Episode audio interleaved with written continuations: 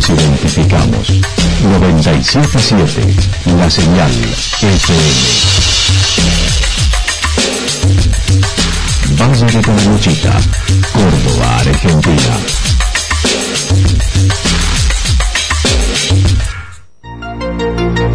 El más completo resumen de las noticias de la región, encontrados todos los días a las 12 y 30, a las 16 y a las 22 horas.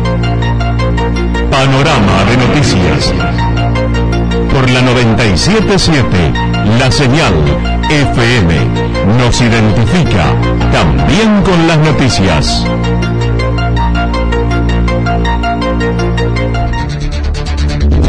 Municipalidad de Villa del Lique. Una forma de vivir. Gestión Ricardo Zurdo Escole.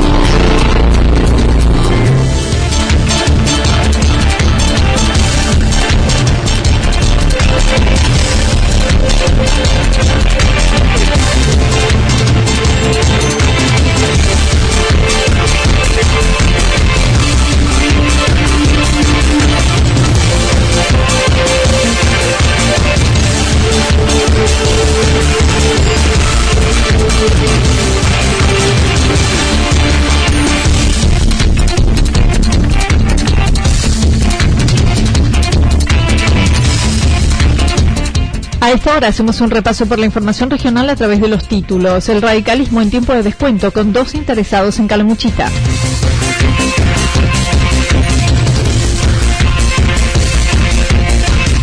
En Calamuchita el futuro ya es presente.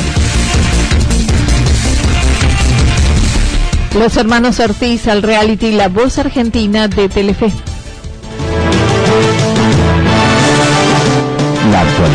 Actualidad en síntesis.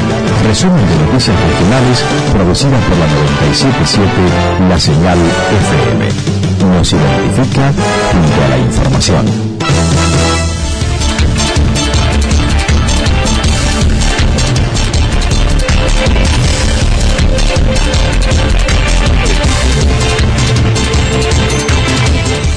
El radicalismo en internas con dos interesados en Calamuchita. Mañana vencen los plazos de presentación de listas para las elecciones internas en la Unión Cívica Radical. Jorge Bustos es el actual presidente, quien manifestó es un proceso que debería ser normal en los partidos políticos. El día de mañana es el vencimiento de plazo para presentar listas en los circuitos, en el departamento y en la provincia. Esto debería ser un proceso normal y corriente en todos los partidos, ¿no?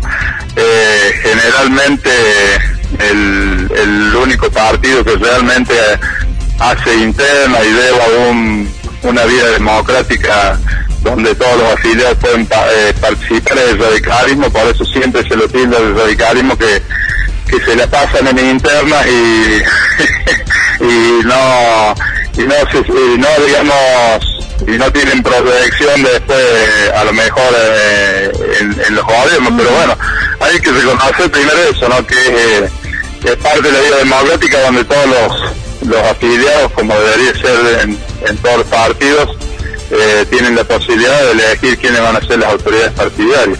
Consideró no es el momento de dividirse en líneas internas por toda la situación que se vive y por las secuelas que suele traer cuando los que pierden se ausentan del partido. En Calamuchita dijo estar ajeno por el trabajo en temporada, pero Diego Blengino y Mauricio Jaimes, intendente de la Cruz, son los que tienen intenciones de ocupar su cargo y la verdad que estoy un poco ajeno a todo. Eh, hay dos personas que se han manifestado eh, que quieren ser, uno es Diego Blandino, el intendente de los Cóndores, otro es Mauricio Jaime, el intendente de, la Cruz, dos intendentes exitosos, dos intendentes jóvenes con mucho futuro en el partido y hubiera sido bueno que en el partido y en la sociedad de Calamuchita, ¿no? A futuro. Pero bueno, hubiera sido muy bueno de que que nos pusiéramos de acuerdo. Yo creo que a pesar de que si llega a haber internas, eh, todos van a tirar para el mismo lado, eso no tengo dudas. Este, pero bueno, eh, es lo que nos toca en este momento y ojalá estos dos jóvenes sepan transmitirle a la juventud más que todo eh, el interés de la participación, porque Días pasados estuvo en Santa Rosa Rodrigo de Loredo, una de las líneas en la que no fue invitado, dijo Bustos. No obstante, aclaró, no se siente identificado con él ante determinadas actitudes que tuvo para con el partido. Fue crítico y aclaró que apoya la coalición Mestre Negri.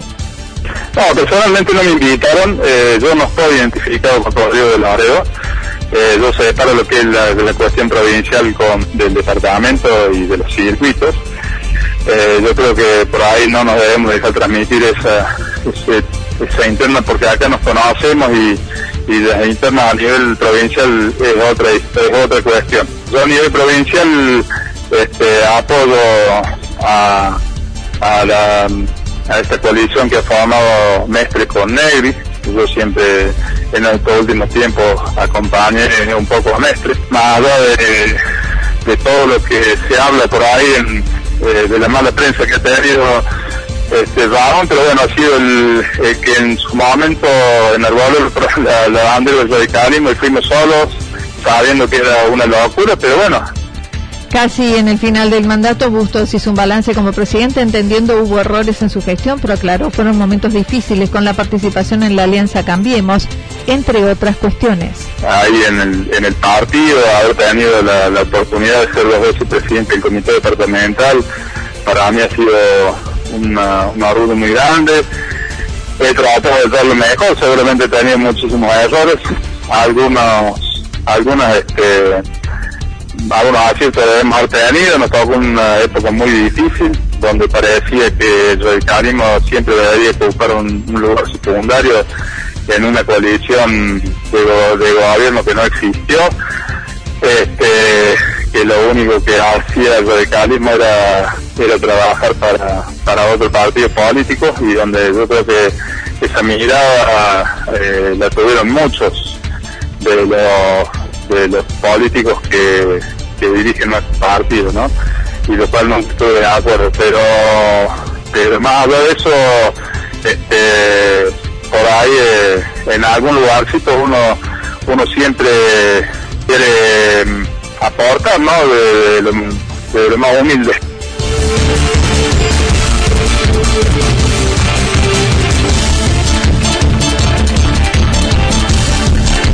En Calamuchita el futuro ya es presente. Luego de haberse enchufado al sol a través de la reconversión en energía solar con agua sanitaria para el hotel, monopatines para los turistas, el Hotel Berna de Villa General Belgrano continúa invirtiendo en energía sustentable, ahora con una estación de carga para autos eléctricos. Su propietario, Roberto Esteli, comentó. Este, comenzó con una instalación de una planta solar fotovoltaica que le proporcionaba energía al, establecimiento hotelero y, bueno, de la mano de eso vinieron varios complementos. Este, empezamos a, preparar el agua sanitaria, eh, climatizándola con energía solar, eh, y, bueno, después vinieron los monopatines eléctricos que, también fueron, digamos, una muy linda noticia y ahora la última incorporación para de alguna manera ir complementando toda la propuesta este, renovable y toda esta cuestión de sustentabilidad, este, incorporamos la estación de carga para autos eléctricos. La verdad que muy feliz, este, por supuesto que sabíamos desde un principio que no iba a ser algo con una ocupación, digamos, tan masiva, pero bueno, ya llegó el primer turista que nos vino a visitar con, su Kangoo, Renault Kangoo eléctrica y pudo estacionar y repostar energía y la verdad que eso nos pone muy contentos. La empresa de San Francisco Baratec fue la que llevó a cabo la obra, quienes también brindan el tótem que se conecta a la red eléctrica para la carga de vehículos se pueden instalar, los hay domiciliarios y los hay comerciales. Este sería uno comercial. Y bueno, básicamente está conectado a, la red eléctrica, que en mi caso eh, lo, valoro doblemente porque yo, digamos, en un horario diurno, toda la energía que usa el cargador, que son 7 kilowatts, la puedo abastecer de, nuestra planta solar que es de 32 kilowatts. Así que realmente, eh, digamos, a lo largo del día, por decirlo de una forma, la carga de un auto eléctrico hasta incluso sería 100% sustentable porque, porque la, energía provendría de los paneles. Y bueno, hemos hecho un espacio específico para ello, hicimos una cubierta que, en este caso también tiene paneles y dentro de esa cubierta este, instalamos bien en la entrada del hotel, instalamos este tótem de carga y bueno, funciona muy sencillo, básicamente cuando llega un vehículo de estas características, eh, simplemente tiene que acoplar un cable y luego con una habilitación, este, con un comando, con una tarjeta, este, empieza a cargar. Así que bueno, eso sería, por supuesto que lo estamos brindando por el momento como un servicio totalmente sin cargo. En la provincia de Córdoba no son muchos los enchufados a la energía para brindar este servicio y en Calamuchita únicos.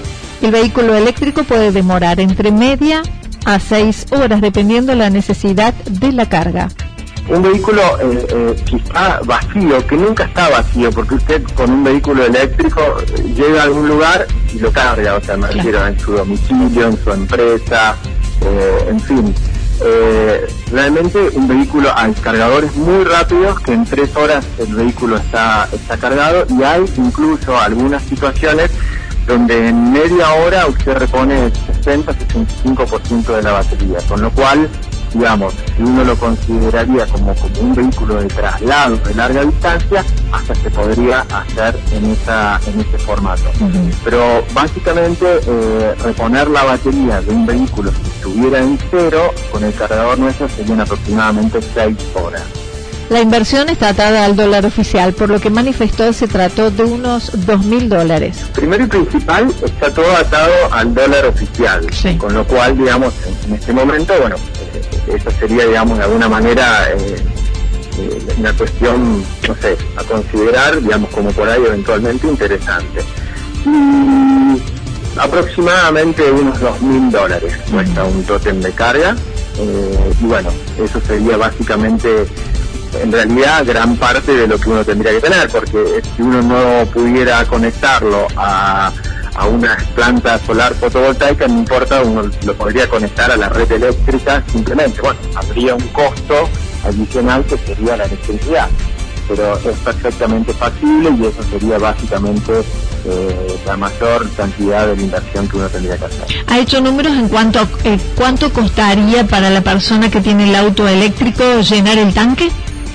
Y bueno, hay que hacer simplemente una multiplicación. Supongamos que son 7 kilowatts y está conectado 3 horas, serían 21 kilowatt hora multiplicado por el costo del kilowatt. Si no me equivoco, debe estar en este momento más o menos este, con todos los impuestos, etcétera, etcétera, en unos 12, 13 pesos en nuestro valle aproximadamente, ¿no?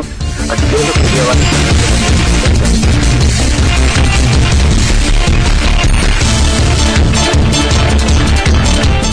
Los hermanos Ortiz de Yacanto al reality La Voz Argentina de Telefe. Yacanto vuelve a la pantalla chica con la voz de los hermanos Ortiz. Axel de 21 años, Denis de 27 serán de la partida, ya que hace dos años que pasaron el casting de La Voz Argentina, ahora 2021, y luego fue suspendido. A fin de mes deben viajar a Buenos Aires. Muy bien, eh, muy contento por la noticia que, recibimos hace poco, que tenemos que, que viajar a Buenos Aires. Nosotros ya hace dos años habíamos hecho el casting los dos años quedamos, pero el primer año no recuerdo bien por qué se había suspendido, pero la producción nos llamó y nos dijo que se había suspendido el programa, y el año pasado se suspendió por pandemia, y este año ya se, hace eh, la voz argentina 2021, y nosotros estamos seleccionados para, para ir eh, como dúo con mi hermano Denis. Van a actuar con los mismos jurados de la última edición. La primera participación será audición a ciegas, como se denomina, ya que el jurado los escuchará de espaldas y si son aceptados, uno de ellos puede girar o varios de los integrantes. Luego podrán elegir o no, depende cómo queden seleccionados, quién será el coacheador. Vamos a hacer la audición a ciegas de Buenos Aires. Eh, nosotros entramos al escenario y todos los artistas, o sea, los el jurado, ¿verdad? Eh, está dado vuelta de espalda, nosotros les cantamos a la espalda de ellos, y si les gusta y si les llama la atención, ellos tocan un botón y automáticamente se gira el, asiento donde están sentados, y eso quiere decir que nosotros seguimos en la voz argentina. Si se dan vuelta todos, tenemos la posibilidad de elegir con quién ir, y si se da vuelta uno o dos, tenemos también la posibilidad de elegir, y si no se da vuelta uno, si se da vuelta solamente uno, eh, quedamos en el programa con la persona que se da vuelta en el jurado. Axel mencionó ya tienen decidido a quién elegirían del jurado si pudieran hacerlo por la trayectoria y lo que representa en el mundo. Y nosotros ya tenemos más o menos elegido con quién ir si se han vuelto todos. Nos gustaría ir mucho con Ricardo Montaner, más que todo por la trayectoria que tiene él y porque también nos puede dar una ayuda muy grande a, la música, ¿no? Él, tiene mucha experiencia, ya ha pisado muchos escenarios grandes. Creo que nos puede dejar una experiencia muy grande.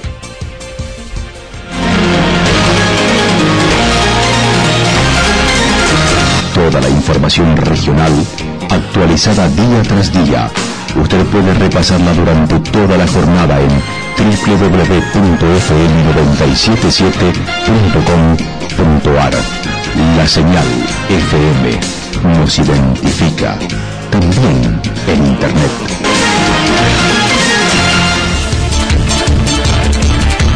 El pronóstico para lo que resta de la jornada indica tormentas aisladas, temperaturas máximas que estarán entre 24 y 26 grados en la región y viento estará soplando del sector noreste entre 13 y 22 kilómetros en la hora.